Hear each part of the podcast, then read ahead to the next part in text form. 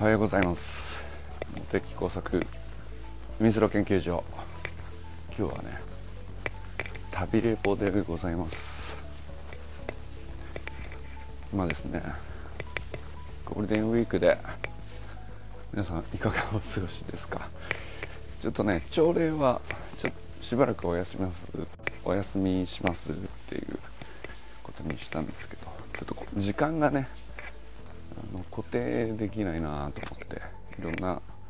スケジュールがちょこちょこ朝何時起きとかも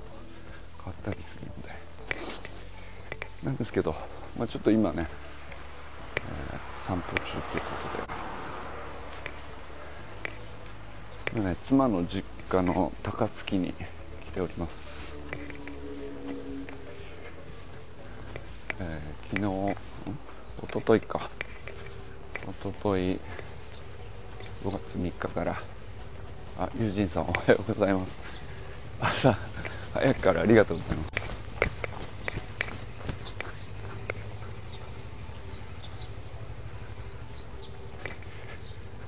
え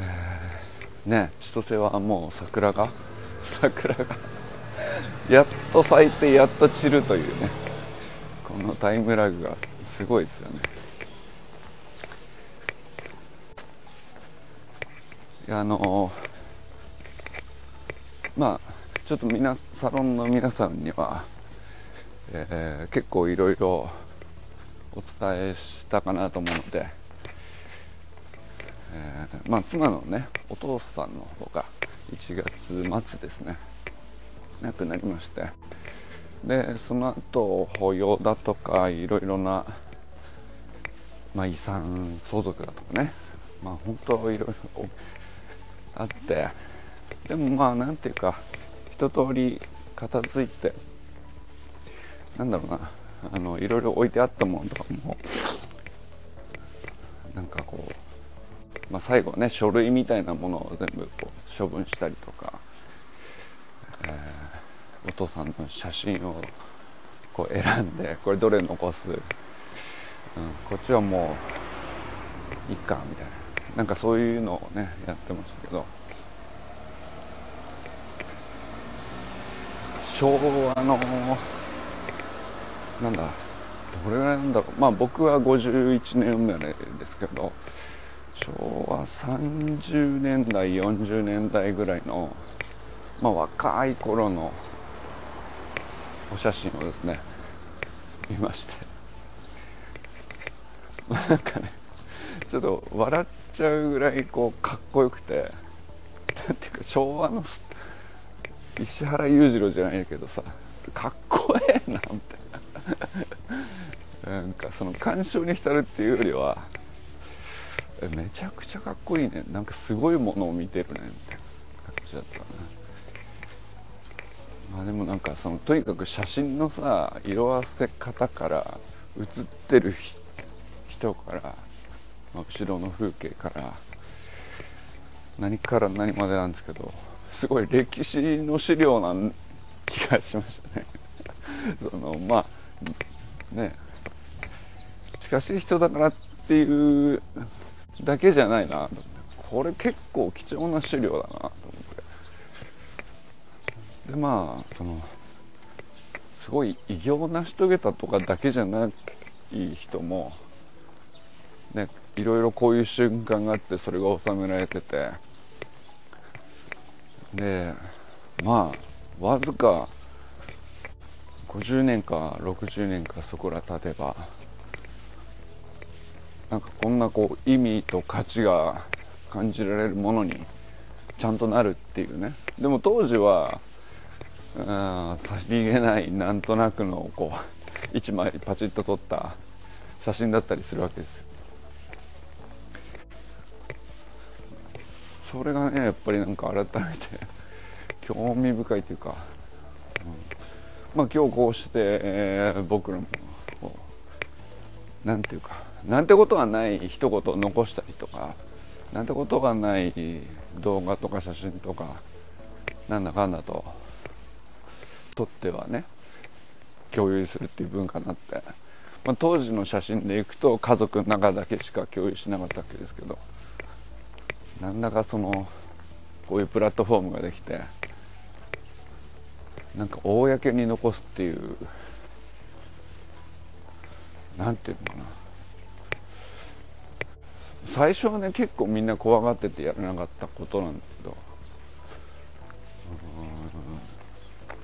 割とねこんだけの人数がやるようになってこれやっぱりいいねってみんなが思ってるからこういう行動してると思うんだよね、そんなことちょっとわざわざそのセピア色の写真を見ながらそんなことをやっぱり改めて思っているというそんな感じですね。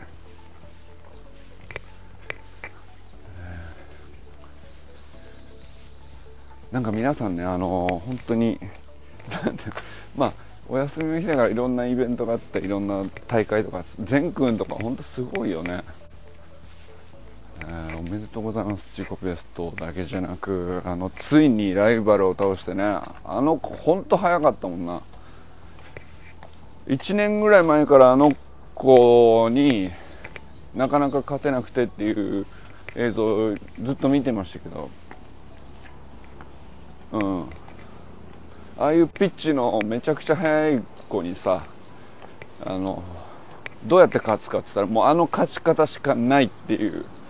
もう完璧なレース展開ってい。う素晴らしいな思いましたね。素晴らしい走りで。えー、っとこれどっち行こうかな。こっち行こうか。いやなんかあのー、まあ、全部すごい体格良くなって後半もストライドが落ちなくなって本当力強くて。14秒72ですか。もう間もなく俺は抜かれます、いや本当にすげえ走りだなと思ったこの間ねあの2月の大階段駆け上がり大会の時に、えー、最後の最後で、えーね前の家の前でみんなでダッシュしてあの時はギリギリ勝ちましたけどもういよいよやばくなってきたなと。あのフォームでこのまままださらにフィジカルがついていくわけだからね。あれはこれはもう間もなく負けるんだなっていう感じしましたね、うん、いやな何より俺素晴らしいなと思ったのがやっぱり本当に最後までフォームが綺麗だったっていうのがね、結果も本当素晴らしいんだけど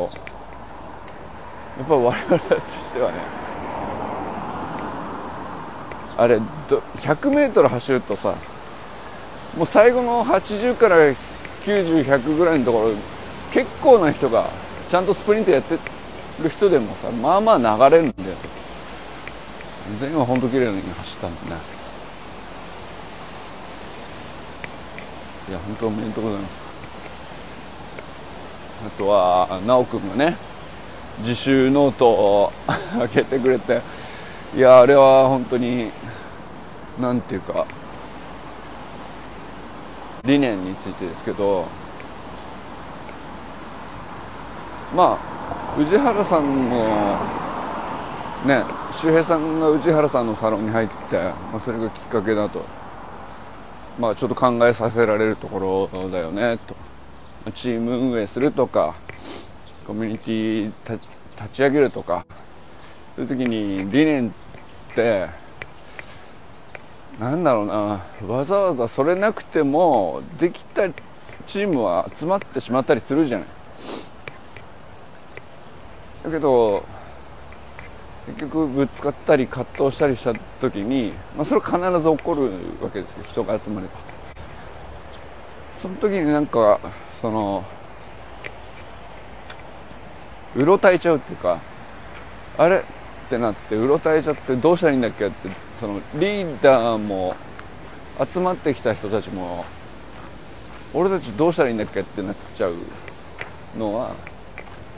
まあその理念が固まってない段階で、うん、まあ夢とか目標とかだけ掲げてわっと集まってしまった場合、まあ、途中でねその迷いが生じるっていうのはその理念がまだ固まってない若いチームには起こるということなのかなと思ったんですよね。でまさしくこれはあの自分に当てはまることだなと思いましたね。あのまあそもそも何のコミュニティなのか自体がふわっとしているのだけれども逆に言うとその理念にあたるものっていうのはうん僕の中では割とまあこうだよねっていう。そっちの方が固まってたかもしれないですね。その対等さを何としてでも維持するっていう。あとは心理的安全性を何としてでも確保するっていう。何ていうか無意識のこだわりみたいなのがあって、まあ、それは結局理念に近かったのかもしれないです。ですけど、えー、それをねなんかその文章にして明確に示してみんなと共有っていうところをやっぱりやって初めて理念なんだと思うんですよね。自分の中でなんとなくの価値観で、まあ、なんとなくこういうキャラだからそれ伝わってるでしょっていうのは理念じゃないですよね。やっぱりでもそこをすごい修くんのあの投稿のきっかけでですね。なんていうか言葉を作るきっかけになって。あこれやっぱりやってなかったなと思ったしあのー、まあとりあえずねパッと思いつく感じでコメント欄に僕なりにこんな感じかなっていうのを書いてみたんですけどやっぱ一回帰ったら終わりじゃなくてもう常に磨き続けないとどんどん錆びちゃうんですよね。あの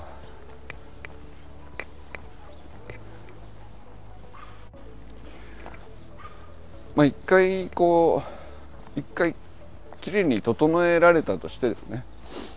まあ我がサロンの理念はこうですと。これこれこうですと。まあ、相手の関心に関心を持つとか、えー、対等に会話することにこだわるとか、えー、あと何でしたっけ。まああと他にいろいろ書いたんだけどちょっと今朝思ったのがあの互いに応援し合うことをなんていうか何て言うんだろうな。消費する。応援消費っていうんですかね、うん、まあそれで、まあ、消費だから何だったら経済にもなったりするタイミングもあっていいと思うんですけど。でそれまあきっかけになったのが清水さんがさクラウドファンディングを応援してらっしゃるという投稿を見てですね、清水さんが Facebook の投稿をしてるっていうのがすごい珍しいなと思って。あの自分のご自身の公開ウォールの方でね。まああのキャンプファイヤーのね、えー、なんだ多分応援してる地元が一緒なんですか？あのファントムエクスカリバーっていうメタルバンド。まあ、日本人のねメタルバンドさんがあのドイツのフェスにいてるんだと。でずっと挑戦し続けてきたんだけどついに出場できることになってただその、えー、旅費がないと、まあ、そのためのクラウドファンディングを立ち上げてみんな頼むみたいな、まあ、そういう趣旨ですよね。なんか本当いいなと思ったんですけどでまあまあ僕は全く知らなかったんでその清水さんがなぜファントム X カリバーを応援してるのかに今ね関心があるわけですよ。でそれってなんだろうな。あのなんとなくその関心に関心を持つだけでもいいんだけどやっぱなんていうの別に研究所っていう名前だからっていうわけじゃないんだけどちょっと掘り下げてもいいんじゃないかなと。俺は例えばまあ自分も応援してるなんだろうチームとか人とかいるわけじゃないですか。でそれをなぜ応援してるいつから応援してる？どんなとこが魅力だと思うとか。あのでそれをさらに応援する者同士の仲間が増えたら嬉しく感じるとか。この辺をなんか一つ一つこうちょっと言語化にトライするっていうかまあなんていうのなその語それを語るっていうことに対しての敷居はもう下げておきたいなと。でまあそれ例えば僕が愛さんの、えー、出汁の研究を応援したいっていうこととそこからはなんていうかその出汁の研究だけじゃなくてそもそも愛さんがこう素晴らしいと信じている B1 の出汁というものはどうやったら応援できるのかなというふうに思うっていうのも、まあ、この間ね、えー、いろいろやったりしましたけど、まあ、だけどさあの一方ではそれは研究なのかっていうとだしの成分そのものの研究とは全然違うんだけど、まあ、応援するって何なのかなって。で、まあ、一方ではその営業的な側面もあり営業ではなくてあとはその会社との雇用問題とかでもあって愛さんの場合はね。でその苦悩と葛藤がこう全部混じっちゃってるからあのあんまり切り離せないんですよ。でいろいろ混じっちゃうからこう葛藤がそこかしこに入り混じるというね、まあ、純粋にその応援の味だけを楽しむことっていうのは結構難しくて、まあ、だけどそのファン心一般にはねファン心理とか応援経済とかそういう単語でこうなんか整理されてあちこちでこうマーケティングとしては説明されたりするのをね記事では読むことはできるんですけどなんていうかこう他人事になってたなと思ったんですよね。だけど、うん、自分ごとにするには自分の身の回りでこうちょっとでもそれに関わりそうなことを言語化しようとしたり行動に移したり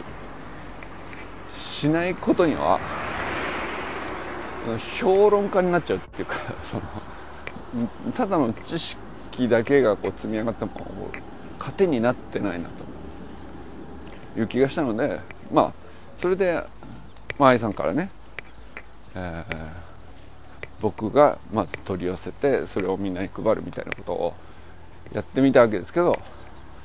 その結果起きた葛藤も多分意味があるんですよね。あの明さんが書いてくれたこととかユージさんもね書いてくれましたけどなんか純粋にただの出しとして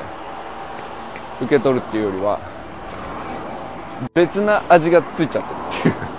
これはなんかそのいい味にもなり得るけどあの苦味にもなり得るというか。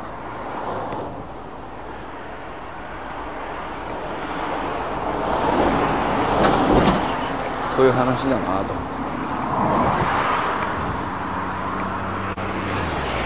思ったりしましたね。でまあそれもこれもうんとまあちょっと奈くんのね理念の話に戻すと、まあ、僕がこう理念をを自分の中ではなんとなく固まってるつもりだったんだけどもちゃんと言語化して共有してなかった。だからまあ今後サロンの中での行動の物差しとしてこういうふうにあったら素敵だよねっていう価値観で僕はこのコミュニティをやってますよっていう、まあ、そういうところが必ずしもこううんなん。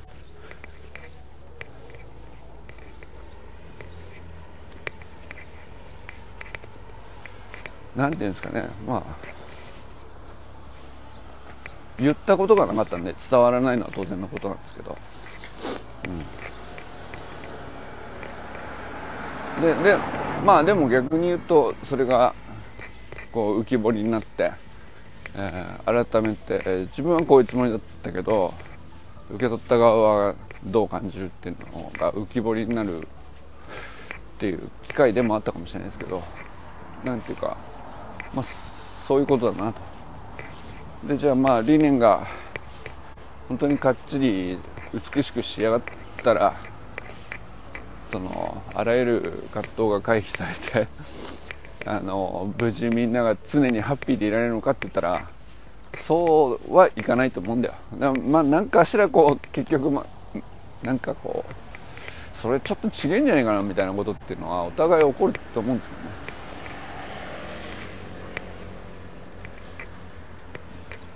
あ、でもなんかすごくいいきっかけだったですよね。あのー、くしくも憲法記念日に。あの、まあ、日本国憲法っていうのもまたねある意味その日本国における理念みたいなもんじゃないですか。まあ理念を超えたいろんなねその、まあ、かなり強い制約力を持った。あるいはその権利保護の側面もあれば、えー、権力に対する制約みたいなものもあればあのまあ国際的にこう対外的に象徴するのは天皇陛下ですよと。まあなんかそういういろんな方向に対してまあ割とこう多岐にわたった機能があるというか理念だけではないと思いますけどね、うん、まあでもやっぱりなんかそのいろいろな価値観の相違であるとか利益対立みたいなものがあった時に立ち返る規範というか物差しというかここに立ち返ってそれに即している行動になってますかっていう、まあ、最終的にそのまあ普通はねその下の法律とかあの条例とかもうちょっと現場の話で型がつくわけですけどそういうローカルな決まり事も結局一番大元は憲法に即しましょうって立て付けになってるからまあ理念と同じような物差しの能力があるというか物差しとしてての能力は一番強いっていう感じになるんですかね。ああかねさんおはようございます。善くんおめでとうございます。本当に素晴らしい走りで。えー、あと何かあったっけ？えっとそうなんかあのちょっと決まった時間に朝礼をするっていうルーチンから外れるとですね、まあ、皆さんの投稿をどれがいつどんな話だったかちょっとね混ざってしまうんですけど、まあ、今日ね善くんの自己ベスト更新おめでとうと、えー、あとあきらさんのねベースポジションのあの非公認インストラクターの投稿がありましてね、まあ、皆さんとちょっとコメント合戦しませんか？まあ大喜利大会ではないと思うんですけどあのあきらさん的にはいろんなネタを仕込んでる。まあ見た目明らかにネタだよねっていうところもあればおそらく細かくここには気づかないだろうみたいなのもあるんだと思うんだよね。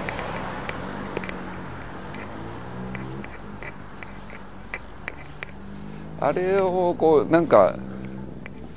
ねゆっくり眺めてまあ、とりあえずねインスタの投稿を保存してですね、えー、コメント欄に一言書くっていう。どうですか？なんかそこはねあのまあこれは応援とは違うかもしれんけどやっぱりなんか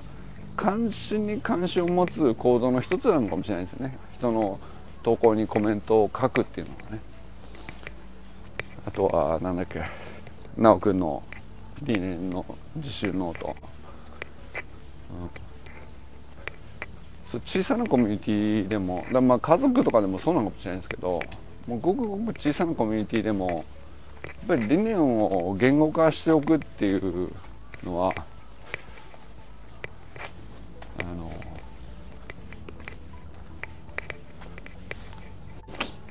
やった方がいいんだなっていうのをねちょっとつ今まさに私痛感しているところですよ。このサロン自体の理念がね僕の中ではなんとなくこうだっていうぐらいにしかなってなくてはっきりした言語におそらくなっていない。ででもしようとした方がよくてで一回書いて終わりじゃなくて、まあ、何度も磨かないと要するに理念らしい理念になっていかないというか。あの照らし合わせる物差しとして機能させるには本当にこの物差しなのかっていうのをずっとちゃんと磨き続けないとね物差しとしての機能は上がらないからあの書いて直して書いて直してっていうのを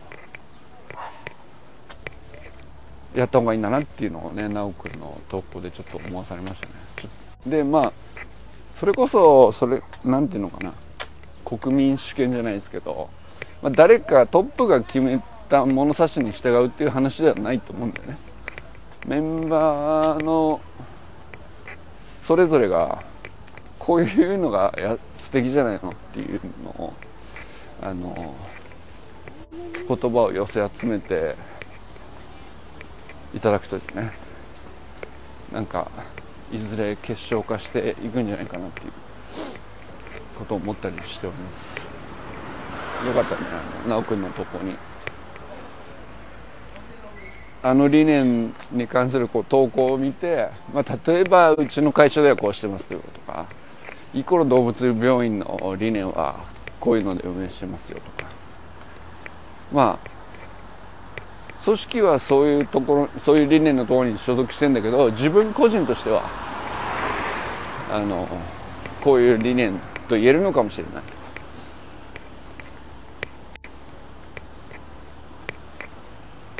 まあそういうトレーニングだと思って よかったらね帰ってみてほしいなと思います。あれは本当になんていうの、まあ、たまにああいうさあの抽象的な言葉ですよね理念っていうね。ああいう言葉に対してそれって何なのかなみたいなのをたまになんていうか5分でも10分でも時間かけてこういうことじゃねえかなっつって、えー、でまあなんとなく思い浮かぶだけじゃなくて文字にして落とし込んで、えー、まあ第三者の目と目にさらすっていう、まあ、これがやっぱり結構トレーニングとしてはね少なくとも大事なプロセスのような気がしますね。でこれをそのそこかしこで誰彼構わずそれをやってしまうとまあまあ面倒くさいなって思う人も周りに出てくる可能性あるんですけど、まあ、こういうね何ていうか実害のないところで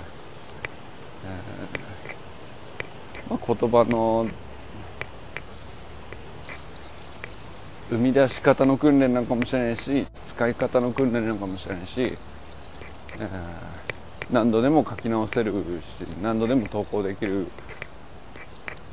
場所を確保している意味っていうのはやっぱりそういう言葉がこうメンバーからみあの自由に集まってきてこそだと思うんですよね。なんかそんなことをねちょっとナップのとこを見ながらあの思ったりしましたね。はい。ということで今朝ね妻の実家の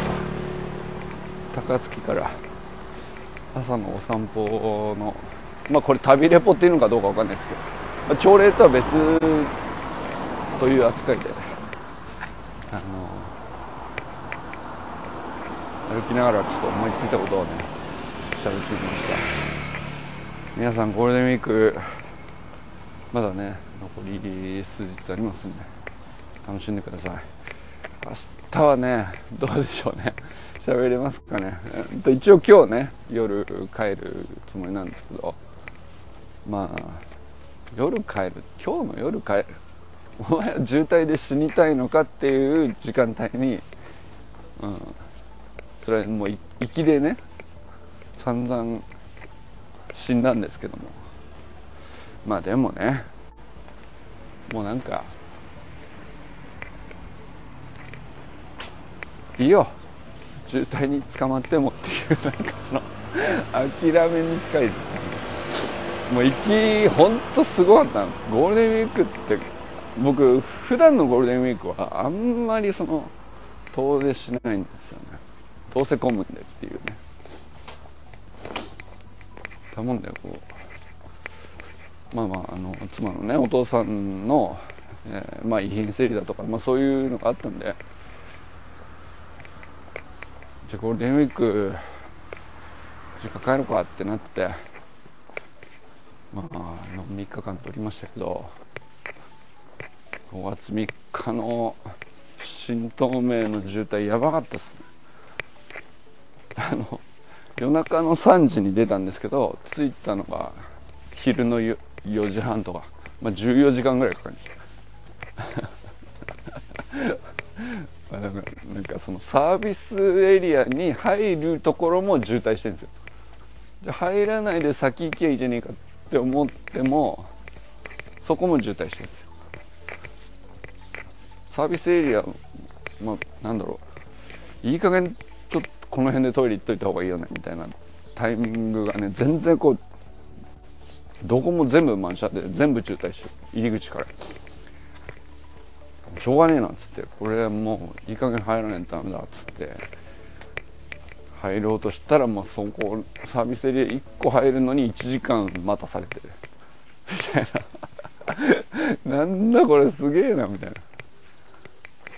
まあでもねなんかそれだけなんかまあ渋滞っていいもんじゃないんですけども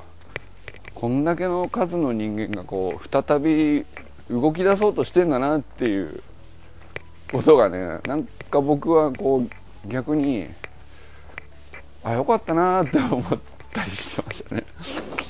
まあ14時間は辛かったんだけどあのまあサービスエリアでもね人がごった返しててごった返した人なんて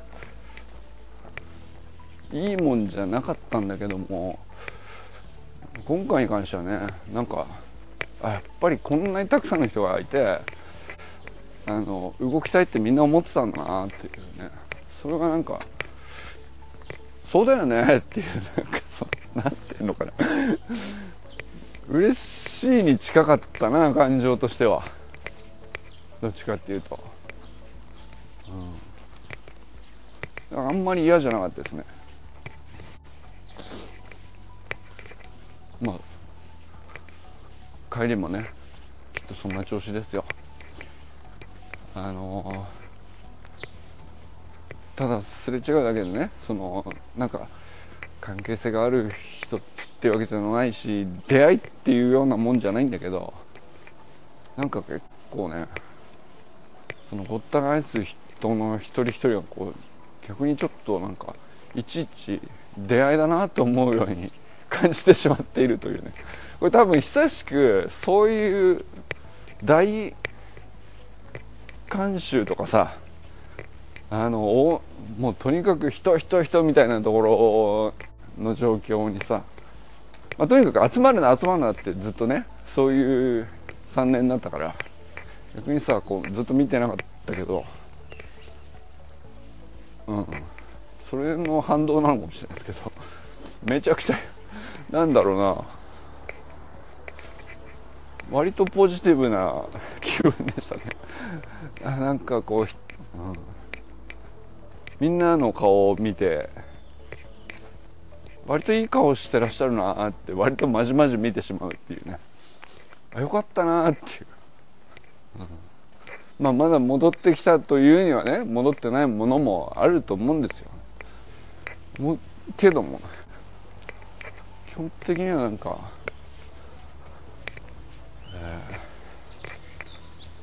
なんだろうな。ね誰にも会わず空いてる道路をスイスイってさあの閑散としたサービスエリアで美味しく快適に過ごしてささっと着いて目的地までってなるより俺14時間かかってね そのこれなんだよみたいな状態になった方が俺は良かったんじゃないかって思うようなね、そんな感覚でしたね。はい。今日はね娘のまあいとこのご家族とですねいちご狩りに行ってくると。まああの妻の、えー、妹さんまあ姉妹なんですよね。で妹さんの旦那さんがいらっしゃって、まあ、そこの家族とあのまあ普段から結構仲良くしてて、まあ、せっかくだから合わせて帰りましょうかっつって。って感じですけどね。まあでも、うん、なんかその向こうのさ妹さん家族の方も実は横浜だから会うなら別にここで会わなくてもっていう感じなんだけどね。えっ、とこれ道どっちだ？こっちか。まあそ遠くね500キロ離れたわざわざ高槻で会わなくても。30キロぐらいのところでお互い住んでるのにねみたいな感じだけどね、まあ、でも今日も一日まあなんていうかベタなゴールデンウィークの過ごし方をしてみるのもこれ結構、うん、ありがたことですよね。あのそんな感じですね。だからあ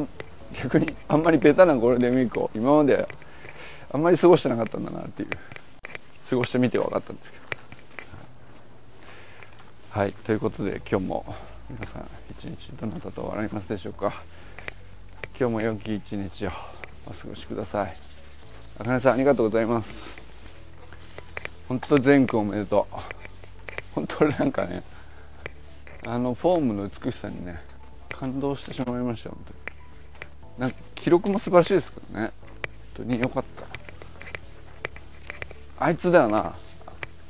あの速いやつだなっていうやつが隣にいてさ。